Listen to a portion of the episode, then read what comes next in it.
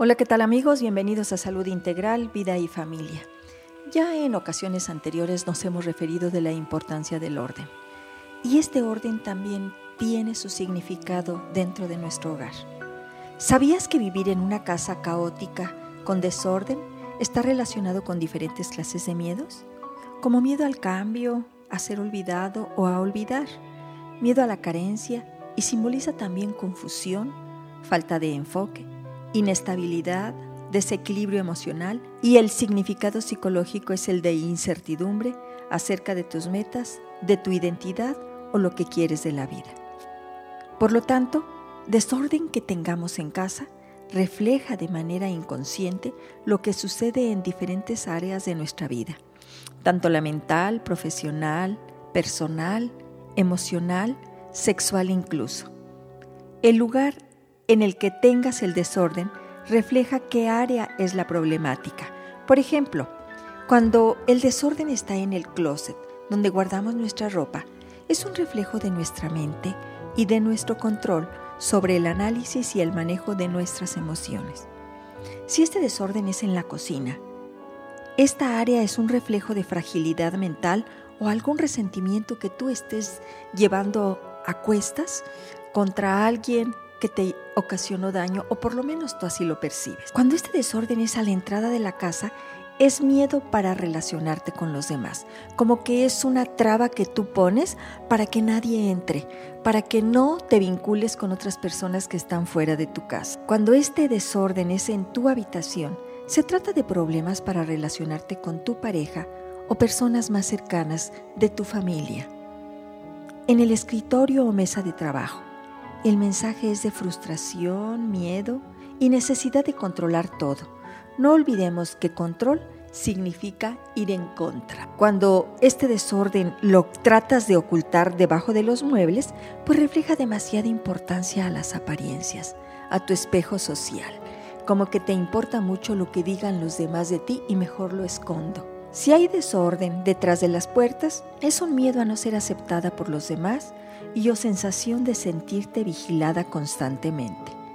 Si hay desorden u objetos acumulados, por ejemplo en una bodega, pues aquí te dice que tú estás viviendo en ese pasado, con mucha culpa, resentimiento, y esto te impide disfrutar tu presente, tu aquí y ahora. Si el desorden está en los pasillos por donde se transita, pues son conflictos para comunicarte, miedo a decir y manifestar lo que se desea en la vida.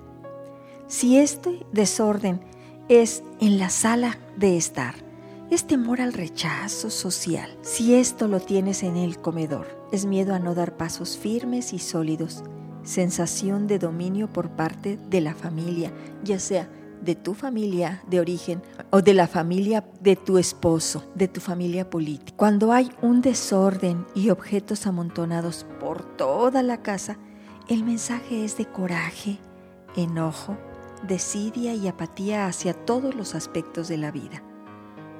Hoy les invito a hacer espacio para lo nuevo. Permítanse liberarse de todo eso que está impidiendo disfrutar su diario vivir, de fluir, de avanzar, de crecer. Cuando limpias, cierras ese pasado que ya se fue y que ya no puedes cambiar. Si tú no lo cierras, vas a estar anclada a él no olvides que lo que pasó ya pasó y está bien como haya sido. Perdona, perdónate y agradece lo que te dio. Hoy te invito a repetir esta frase mientras empiezas a ordenar y a limpiar tus espacios. Por ejemplo, si tu desorden está en el closet, puedes decir, ordeno mi closet para ordenar mi mente. Y así respectivamente en cada área en donde necesites hacer ajustes y limpieza, no solo de casa, sino de tu vida. No olvides que lo que es afuera es adentro. Esto significa que si empiezas a ordenar el afuera, tu interior también se va ordenando poco a poco y empiezas a disfrutar de paz y armonía individual. Construyes relaciones sanas y armoniosas. ¿Cómo ves? Será necesario empezar a arreglar y a ordenar el espacio donde habitamos y transformar esa casa en un verdadero hogar que, como su nombre lo indica, es esa hoguera donde sientes calor, paz, tranquilidad, seguridad.